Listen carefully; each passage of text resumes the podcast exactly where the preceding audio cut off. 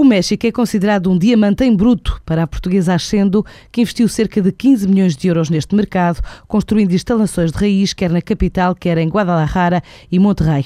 A operação tem nove meses, agora na hora da inauguração, dá emprego a 80 pessoas e projeta abrir mais 20 das oito bases já em funcionamento face aos indicadores positivos. Assim diz Ricardo Mieiro, presidente da Comissão Executiva do Grupo Ascendo. O México é um diamante em bruto porque tem sinais extremamente positivos de evolução futura da economia do país. Temos fundamentalmente três indicadores que são muito importantes, que é o déficit das contas públicas, que é zero. Temos a dívida em relação ao PIB, que não representa mais do 40%, desejaríamos nós ter isso noutras plataformas, e temos um produto interno bruto a crescer a taxas entre os 3,5% e os 5% para os próximos anos, o que nos dá uma perspectiva claramente positiva sobre a evolução, de uma forma muito otimista, da economia mexicana. Por outro lado, são, são 120 milhões de habitantes, eh, o México tem também 2 milhões de quilómetros quadrados, portanto é um país muito apetecível e nós estamos bem nessa situação e estamos muito satisfeitos. O grupo é um dos maiores distribuidores mundiais de equipamentos de construção da Volvo para vários setores de atividade, desde a construção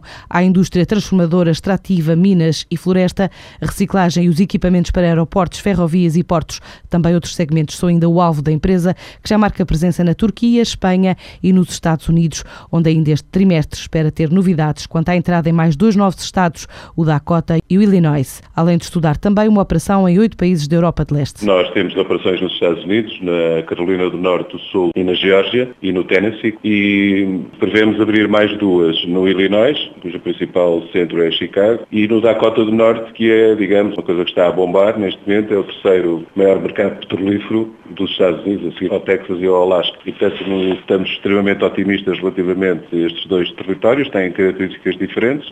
O outro investimento que está previsto fazer é na Europa de Leste. A Áustria, a República Checa e a Eslováquia, a Eslovénia, a Hungria, a Roménia e a Croácia. E, portanto, posso fazer esta pequena confidência, que é dizer-lhe que temos realmente projetos em carteira e que se os negócios tiverem pernas para andar, nós fecharemos os negócios até abril. A Ascendo fechou 2012 com um volume de negócios total na ordem dos 500 milhões de euros, um EBITDA de 50 milhões. Só no México estima até 2015 atingir uma faturação na ordem dos 100 milhões de euros.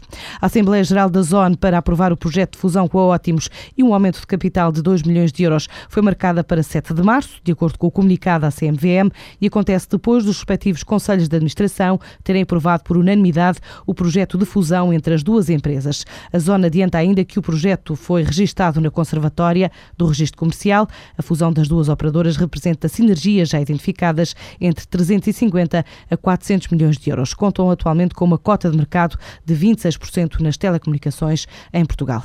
No Banif está concluída a operação de injeção de capital de 1.100 milhões de euros, assim fez saber o Ministério das Finanças em comunicado após o fecho dos mercados na última sexta-feira. Esta operação permite ao Banif atingir um rácio de fundos próprios, Core Tier 1, superior a 10%, conforme exigido pelo Banco de Portugal, ficando o Estado agora dono de 99,2% das ações do banco e de 98,7% dos direitos de voto. Mesmo assim, o Banif vai pagar uma taxa de juro que varia entre os 9,5% no primeiro ano até aos 11% no quinto ano, pela ajuda do Estado português, sendo a mais elevada entre os bancos que já recorreram ao apoio estatal.